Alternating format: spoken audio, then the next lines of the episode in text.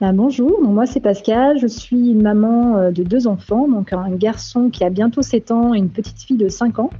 Et avec mon mari, on a fait le choix il y a maintenant euh, un an et demi de la vasectomie. Je dis on parce qu'on a pris la décision à deux. C'est moi qui ai euh, lancé le sujet. À l'arrivée de ma deuxième fille, en fait, je voulais plus du tout euh, repartir, prendre une contraception, quelle qu'elle soit. Donc on a passé quelques mois, ben, en fait, voilà, en ayant toujours un peu le flip que je retombe enceinte c'est pas très agréable. Et voilà, donc je me suis dit, bah, pourquoi pas euh, tenter cette méthode. Mon mari, lui, est brésilien et du coup, ça ne le dérangeait pas du tout parce que là-bas, il le pratique de manière très courante. Donc, euh, bah, une fois qu'on avait pris la décision, mon mari a trouvé euh, le chirurgien. Il n'y en a pas beaucoup, vraiment pas beaucoup à Lyon. Après, il a fait son premier rendez-vous et puis quatre mois plus tard, il a fait sa chirurgie en ambulatoire. Donc, ça met une heure, même pas. après, vous quittez l'hôpital, vous restez un jour à la maison tranquille. Et puis voilà, c'est pas plus compliqué que ça. Et puis bah, aujourd'hui, pour nous, c'est plus du tout un sujet.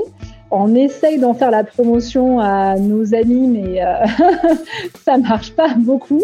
Euh, je crois qu'en France, les gens euh, sont encore un peu craintifs de ce mode de contraception, alors que vraiment, il est, il est sans danger. C'est vrai qu'il est irréversible, quasiment irréversible, mais bon, globalement, quand on prend la décision, c'est qu'on sait que de toute façon, on ne veut plus d'enfants.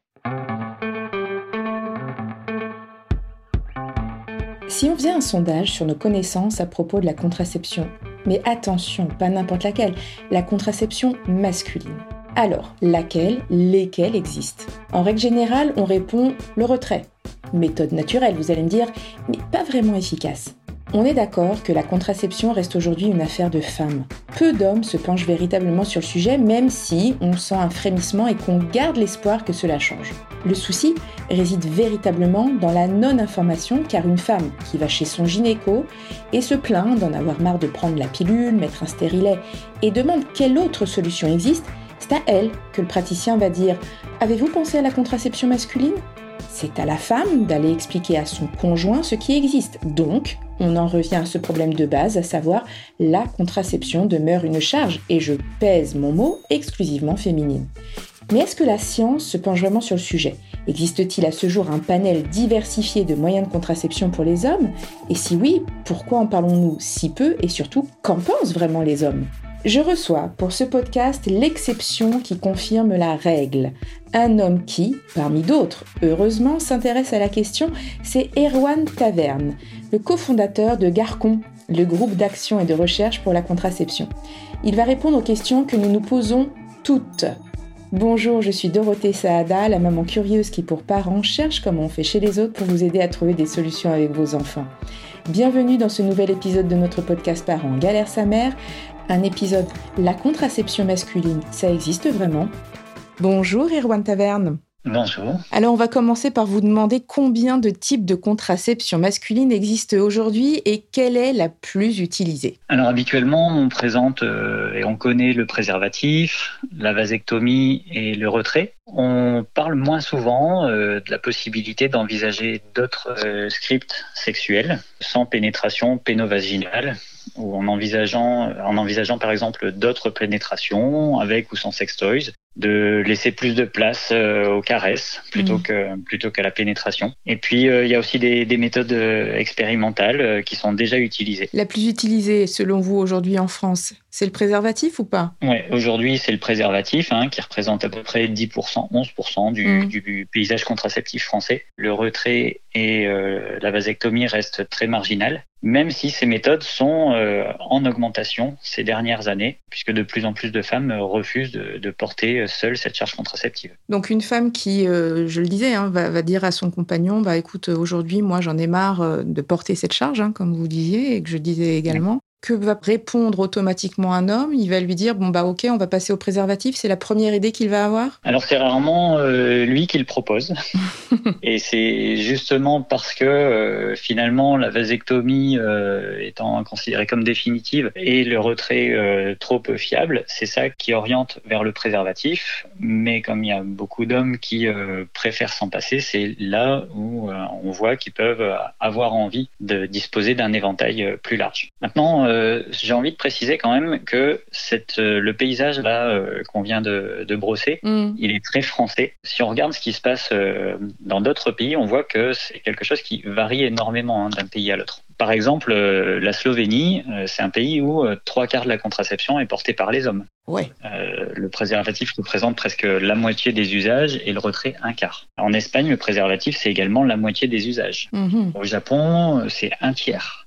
Et avec les 8% de vasectomie qui est en plus, euh, ça fait 40% du paysage contraceptif qui est, euh, qui est masculin là-bas. Puis euh, Grande-Bretagne, Canada, c'est également des pays où, l'implication des hommes est bien plus importante qu'en France. Uhum. Donc ça, c'est une sacrée question à se poser. Pourquoi est-ce que l'implication est moindre chez les hommes en France? Oui, oui, alors on, a des réponses hein, par rapport à ça. On sait que c'est structurel, c'est ce qu'on appelle la, la norme contraceptive euh, française, où on a fortement euh, médicalisé euh, la contraception des femmes et considéré qu'il fallait les inciter très fortement à prendre une, une méthode considérée comme très efficace, qui est la pilule. Oui. Dans les années 80, la pilule contraceptive masculine a quand même vu le jour. On en avait parlé à un moment donné. On n'en parle plus tellement. Qu'en qu'en est-il aujourd'hui? Effectivement, elle a été utilisée. À l'époque, c'était deux comprimés de progestatif et un gel de testostérone. Le problème, c'est que cette testostérone a été diffusée et absorbée en partie par les partenaires.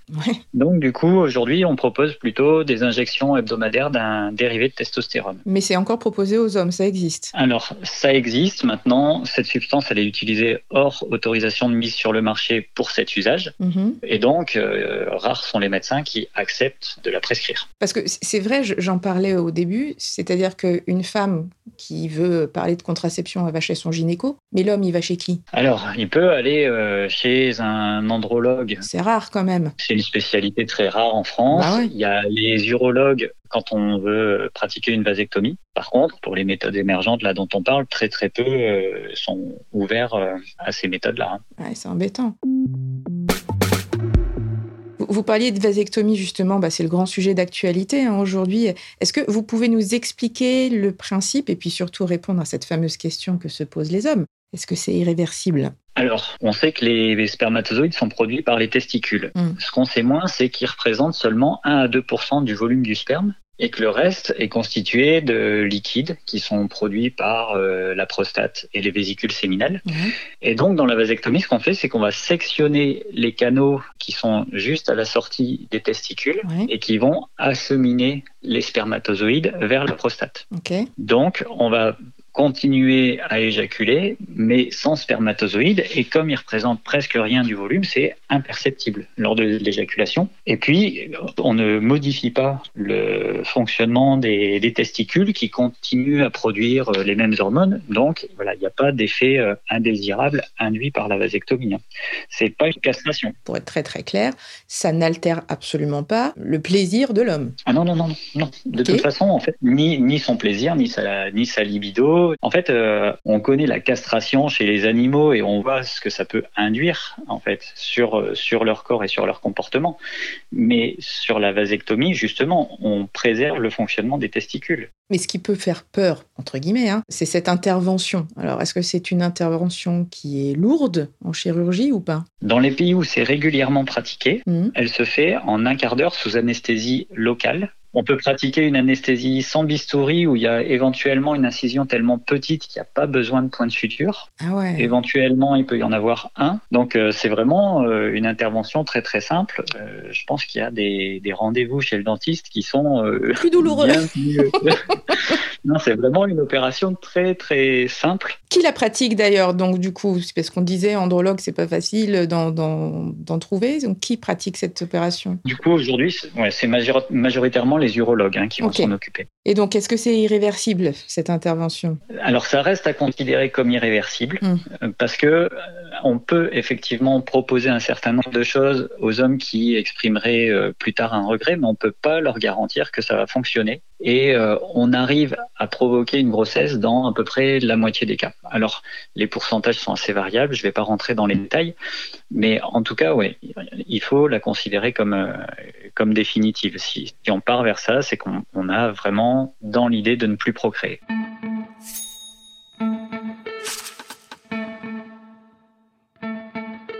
Moi, j'ai vu des articles, euh, encore une fois, hein, et j'en parlerai après, quand même, on a assez peu d'informations sur ces sujets-là. Donc, je suis tombée sur un article sur la, contraception thermique, le fameux slip chauffant, c'est ça?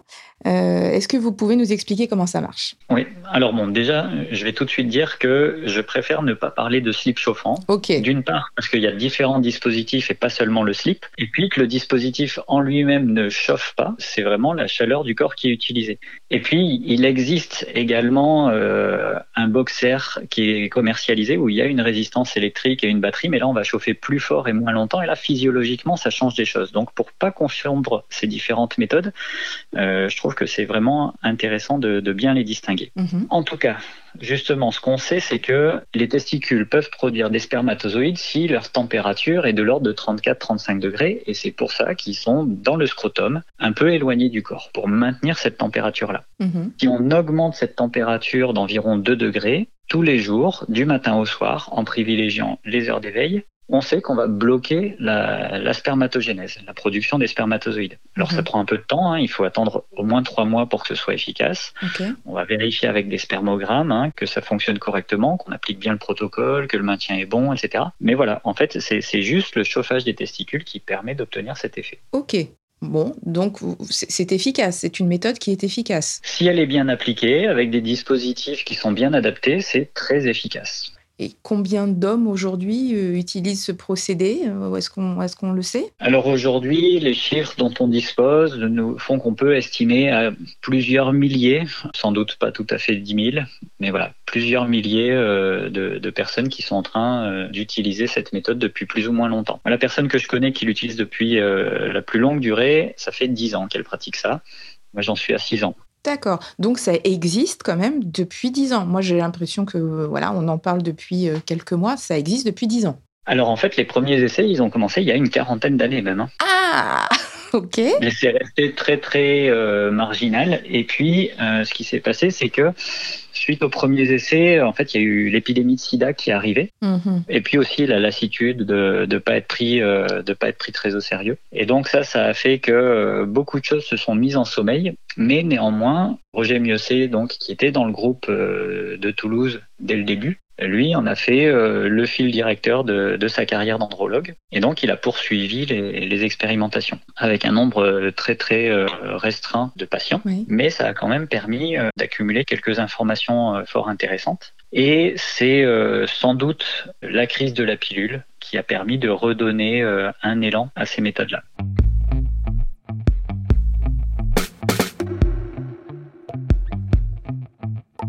Est-ce qu'on sait aujourd'hui si, la science se penche sur euh, d'autres méthodes contraceptives pour les hommes? Oui, il y a des recherches, mais euh, qui sont très peu, euh, très peu financées en fait. Hein. On sait que il y a plein de voies qui sont envisageables, sur lesquelles il y a un peu de recherche si on finançait ça correctement, on pourrait vraiment avoir un éventail beaucoup plus large que ce qui existe aujourd'hui. Les difficultés ne sont pas d'ordre euh, technique ou physiologique. Hein. C'est vraiment une question euh, d'intérêt porté sur la question. Donc Aujourd'hui, si on voit si peu d'informations sur le sujet, c'est parce que ce n'est pas financé, c'est ça? Oui. Alors là, on a parlé de la recherche, mais euh, si voilà, il faut savoir aussi que les associations qui sont impliquées euh, sur le sujet euh, disposent de vraiment très, peu de moyens. Très peu de moyens. Mmh. Et justement, c'est très intéressant de voir le décalage énorme qu'il y a entre ce sujet qui est en train d'émerger, où il y a vraiment de plus en plus de demandes, et si peu de moyens pour, euh, pour la satisfaire. Comment on explique ça Alors, euh, bon, faut bien avoir conscience que s'il y a des moyens sur la contraception des femmes et puis le droit à l'avortement, c'est parce qu'elles se sont massivement mobilisées eh et, battues mhm. pour pouvoir y accéder. Et là, clairement, on n'a pas la même mobilisation de la part des hommes sur ce sujet-là. Hein. Et puis, il ben, faut bien voir que sur toutes ces questions-là, finalement, les institutions, elles ont toujours un train de retard sur les usages. Et donc, euh, c'est pour ça que euh, nous, on fait en sorte de rendre ces méthodes, même si elles sont expérimentales, accessibles, et puis de, développer aussi toutes les réflexions et l'usage des méthodes qui sont déjà reconnues, que sont la vasectomie, le préservatif, oui, alors justement, donc on, parlait de, ces femmes qui se sont battues, euh, que les hommes, ben, se bougent-ils vraiment aujourd'hui? Euh, Combien Combien d'hommes, par exemple, se sont fait euh, vasectomiser l'an passé? Est-ce est qu'on le sait? Oui, alors là, on a un chiffre un peu plus de 23 000 euh, vasectomies en France en 2021. Et ça, c'est intéressant de le mettre en perspective avec ce qui se passait en 2010, où on en avait 12 fois moins. Ouais, quand même, plus d'implication. Et là, c'est en l'absence de toute politique publique. Hein, c'est donc justement, je pense que c'est vraiment euh, une transformation qui est en train de s'opérer dans la société. Mm. Et que si en plus il y avait une volonté des institutions de mieux informer, de rendre cette intervention plus accessible, de lever certains freins, on pourrait, on pourrait continuer à aller euh, bien au-delà. Typiquement, euh, je pense au délai euh, de réflexion obligatoire de 4 mois qui est imposé. Pour la vasectomie? Pour, pouvoir accéder à la vasectomie et d'une manière générale à une stérilisation, c'est la seule intervention pour laquelle il existe un délai de réflexion obligatoire aussi long. Ah, à titre de comparaison, une intervention de chirurgie esthétique, le délai de réflexion, il est de 15 jours. Et ligature des trompes, ce serait intéressant de savoir aussi. C'est exactement la même chose. C'est-à-dire C'est le même texte de loi, c'est quatre mois de délai de réflexion. C'est pareil, ok, d'accord. Et la loi pose des conditions obligatoires à remplir, mais n'offre aucune garantie. Et donc, on constate qu'il y a voilà, beaucoup de personnes qui voudraient hmm. pouvoir être stérilisées et euh, qui ont du mal à trouver euh, un, praticien qui accepte d'intervenir. Ah oui. Donc là, on voit qu'il y a des vrais freins euh, institutionnels.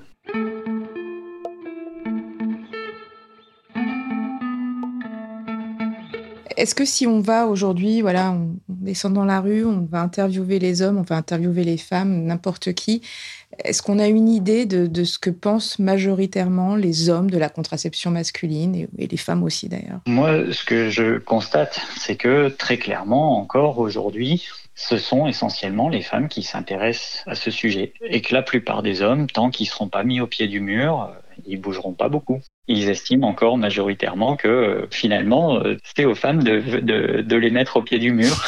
J'ai encore constaté ça euh, hier. Hein. Ah oui, oui, Et pourquoi est-ce que les hommes ne se sentent pas vraiment concernés alors par le sujet? Où est-ce que ça coince? Pour eux, l'enjeu leur paraît pas aussi important puisqu'ils ont, ils ont l'habitude de constater que leur partenaire porte cette charge contraceptive, qu'elle leur offre la garantie qu'ils ne se retrouveront pas parents s'ils ne le souhaitent pas. Ils savent que euh, s'ils disent qu'ils ne seront pas là pour aider, euh, pour participer à l'éducation de, de, cet enfant, euh, ben, leur partenaire décidera de ne pas poursuivre la grossesse. Mm. Et donc voilà, ils, se reposent beaucoup là-dessus jusqu'au moment où ils se rendent compte que en prenant de l'âge, partenaire de 30-35 ans qui a longtemps porté la charge contraceptive, qui a peut-être déjà avorté, ben, à ce moment-là de sa vie, se, sent, se sent capable et se sent l'envie de poursuivre une grossesse même si elle n'était pas, euh, pas attendue, pas spécialement désirée par le géniteur. Et c'est là où on entend des hommes qui disent Ah, elle m'a fait un gamin dans le dos. Non, c'est juste qu'eux n'ont rien fait pour gérer leur fertilité. Il faut bien avoir en, tête que puisque euh, les femmes sont libres de disposer comme elles le veulent de leur corps et que ça, c'est important de préserver ce droit, les hommes ne peuvent choisir de devenir géniteurs ou pas que avant la fécondation. Ben oui. Une fois qu'elle a eu lieu, ils n'ont ils ont plus la possibilité de choisir. Mm, mm. Alors comment on pourrait faire euh, aujourd'hui pour que la contraception masculine devienne aussi répandue que la féminine euh, et essayer de faire comme, bah, comme les Slovènes? Comment est-ce qu'on pourrait faire comme les Slovènes? Alors, c'est regrettable, mais je pense que vraiment, si la communauté des femmes ne se décide pas à mettre les hommes au pied du mur, si elles ne leur disent pas massivement qu'il est hors de question que eux se reposent sur leur contraception à elles, mm. si elles leur disent qu'est-ce que tu envisages en termes de contraception? Tu envisages de te reposer sur ma méthode? Non. Tu envisages quoi? Le retrait? Non, c'est trop peu efficace. Non plus. Mm, mm. Donc je veux que tu me proposes de participer de manière efficace notre contraception. Moi, je prends ma part avec ma méthode. Toi, tu prends ta part avec ta méthode. Ça sera au moins le préservatif. Si ça ne te convient pas, il va falloir envisager autre chose. Mais tant qu'il n'y aura rien d'autre, ben, soit il n'y aura pas de pénétration pénovaginale, soit il y aura un, préservatif. Voilà. Et je pense que plus les hommes seront confrontés à ça, et plus ils se décideront à, faire quelque chose. Est-ce qu'on ne pourrait pas se dire aussi qu'on peut passer avant tout aujourd'hui euh, par, euh, par l'éducation de nos ados? Essayer de, de, commencer jeune et que les, les, jeunes gens, les jeunes hommes l'entendent alors, ils nous ont pas attendus. Euh, moi, je vois que les générations les plus jeunes sont beaucoup plus ouverts à ces problématiques-là que les générations précédentes. Néanmoins, oui, c'est important de discuter de tout ça parce que parce que je pense que ça reste un sujet qui est finalement plus complexe qu'il y paraît. Mm. On pourrait croire qu'il suffit de se remonter les testicules euh, pour que tout se passe bien et non, en fait, il y a un protocole à respecter, il y a de la physiologie derrière. Enfin voilà, il y a il y a un vrai apprentissage pour que tout ça se soit efficace. Il y a des vrais enjeux à travailler. Donc oui, il faut, à mon avis, euh, mettre davantage de moyens sur, euh, sur l'éducation, sur ces questions-là, d'autant plus que s'interroger là-dessus et des rapports que ça peut poser, je pense que ça peut participer à réduire un certain nombre d'autres problèmes et par exemple euh, celui des violences conjugales. Mm. Je pense que plus on, on aura de portes d'entrée pour travailler l'importance de se respecter soi et de respecter nos partenaires, et, et plus on arrivera à faire, à faire se résorber ces difficultés-là. Donc oui, il faut le faire. Maintenant, il faut bien avoir euh, conscience que ces méthodes euh, émergentes dont, on vient de parler ou la vasectomie sont pas adaptées à des adolescents. Donc c'est vraiment le préservatif et puis envisager, comme je disais au, tout début, d'autres scripts sexuels. Mais qui, qui en parle aux ados, ça? Qui en parle? Justement, aujourd'hui, euh, la, loi de, la loi de 2001 qui prévoit trois séances annuelles de l'école jusqu'à la fin du lycée n'est pas appliquée.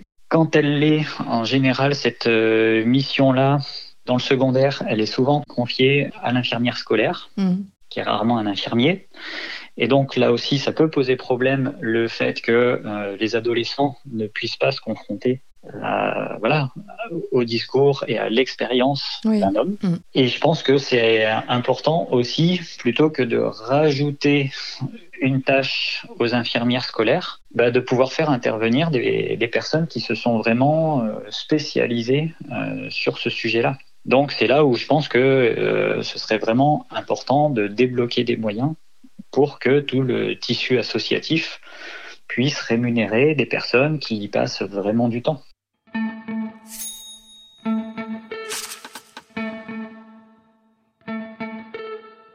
Est-ce que vous pensez, pour clore ce sujet que si les hommes s'y intéressent aussi peu, c'est parce qu'ils ils voient euh, en la contraception masculine une forme d'atteinte à leur virilité, euh, une perte de liberté liée, si on pense à la vasectomie, à, cette possibilité qu'ils ont de pouvoir finalement faire un enfant bah, toute leur vie Alors pour certains, euh, ça peut être ça. Maintenant, je pense que c'est important de se rappeler que euh, la communauté des hommes n'est pas homogène. Bien sûr. Et que justement, il y a tout un tas d'hommes qui sont très ouverts sur ces questions, heureusement. Et puis, euh, cette représentation de la virilité qui serait, qui serait une un type de masculinité supérieure aux autres n'est pas ancré que dans l'imaginaire masculin. Il y, a, il y, a, encore beaucoup de femmes qui, euh, qui sont encore euh, attachées à ce, à ce modèle-là. Mm-hmm. Donc ce travail sur les représentations, euh, je pense que voilà, il, concerne autant, autant les femmes que les hommes. on a un sacré boulot à faire quand même. Hein. Il y a quand même, euh, mais c'est bien. Vous, je vois par rapport à votre association, euh, voilà, il y, a, du travail en perspective, quoi. Ah oui, oui, oui. Là, c'est pas le travail qui manque. Hein.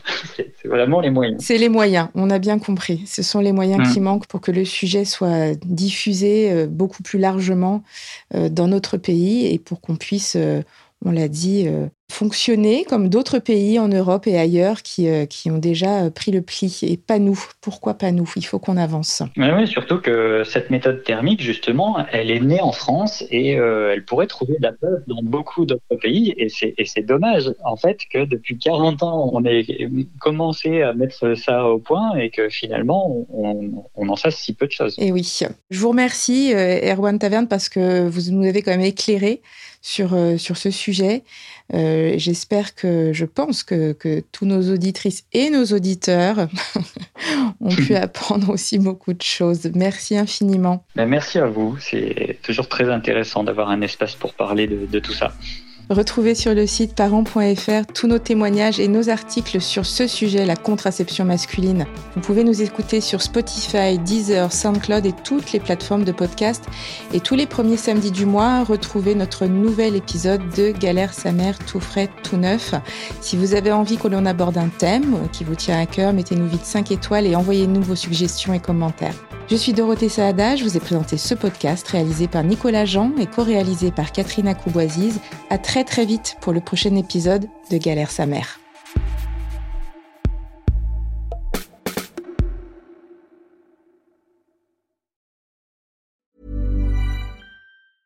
This Mother's Day, treat mom to healthy, glowing skin with Osea's limited edition skincare sets. Osea has been making clean, seaweed infused products for nearly 30 years. Their advanced eye care duo brightens and firms skin around your eyes, while the Golden Glow Body Trio nourishes and smooths skin all over. Go to OSEAMalibu.com and use code MOM for 10% off your first order site wide.